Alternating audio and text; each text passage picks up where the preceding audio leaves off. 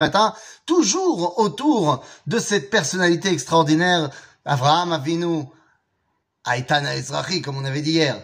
Alors, d'abord, petite rectification, enfin pas rectification, mais peut-être petit éclaircissement par rapport à la vidéo d'hier, où j'ai prôné l'identité de l'hébreu.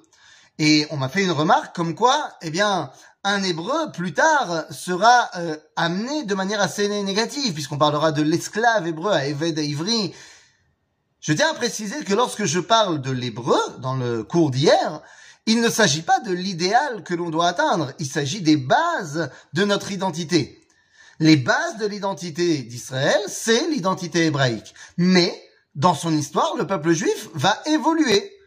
Il évolue de l'hébreu à Israël, et Israël est une dimension plus élevée que celle de l'hébreu, mais Israël n'est pas encore la finalité, puisqu'elle doit elle aussi évoluer et devenir Yeshurun.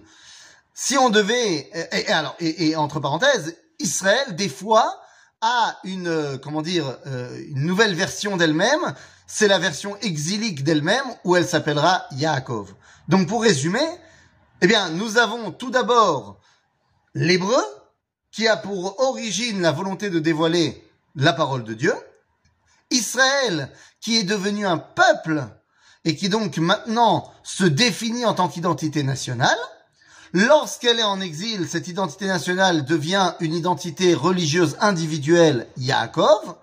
Mais lorsqu'elle redevient Israël, elle peut devenir Yeshurun, c'est-à-dire cette identité de peuple qui maintenant a un message pour toute l'humanité. Donc il ne s'agit pas d'idéaliser l'hébreu, mais l'hébreu est un point de départ pour devenir Israël et ensuite Yeshurun.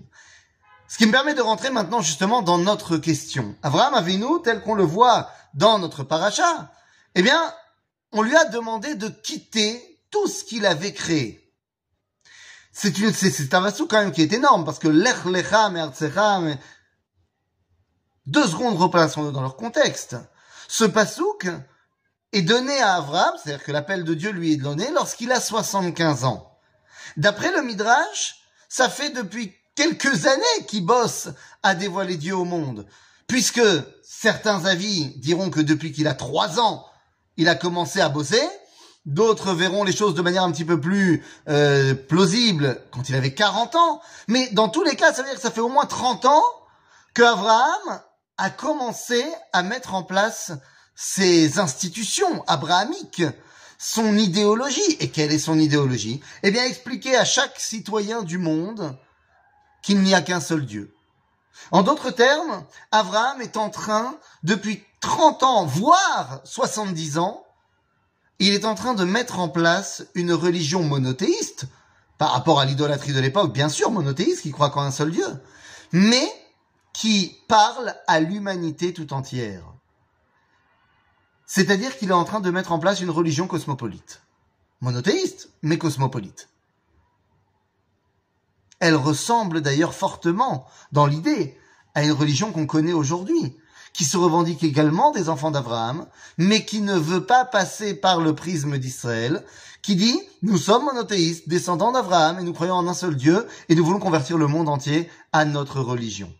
Oui, ça ressemble quelque peu à l'islam. Je ne dis pas qu'Abraham a mis en place l'islam, bien évidemment, mais ça y ressemble. Et quand on regarde nos sages, et le Rambam dans Moré Nevuchim, par exemple, ou dans Ilchot, et, et, Avodazara, chapitre 1, nous dit que Abraham, quand on nous dit que becharan, combien avait-il d'élèves, Abraham, dans son idéologie de religion cosmopolite?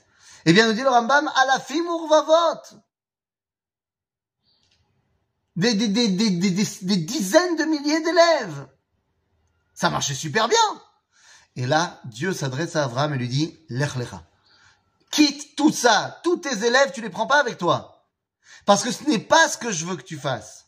Je ne veux pas que tu crées une religion cosmopolite pour tout le monde. Je veux que tu sois la base d'une identité propre, une identité nationale, évidemment monothéiste, mais qui passe par le prisme de l'identité. Am Israël, c'est Am Israël. Et les autres nations, ce sont les autres nations. Alors oui, bien sûr que le peuple juif, comme on vient de le dire en début, en préambule, le peuple juif doit apporter un message à l'humanité. Mais ce message n'est pas d'annuler notre spécificité, pour être un espèce de citoyen du monde. Ce n'est que lorsque je sais qui je suis que je peux avoir un message pour l'autre. Je ne demande pas à l'autre de devenir comme moi. J'essaye d'expliquer à l'autre comment devenir l'autre. Le peuple d'Abraham, Am Israël, a pour rôle de ça, d'apprendre qui il est, pour savoir comment, en tant que lui, en tant qu'âme Israël, il peut s'attacher au divin. En tant qu'entité collective, il peut s'attacher au divin. Une fois ceci mis en place, il pourra aller parler aux autres nations et leur expliquer comment, en tant que nation, eh bien, ils peuvent eux aussi s'attacher à Dieu. kol adama. Voilà l'objectif. Et pour atteindre cet objectif, il faut savoir qui on est, savoir quelle est profondément notre identité pour pouvoir donner quelque chose au reste du monde. Pas devoir s'annihiler et s'assimiler au reste du monde. Bien au contraire, savoir qui on est pour pouvoir donner un exemple à l'humanité pour les aider à devenir qui ils doivent être également. À bientôt les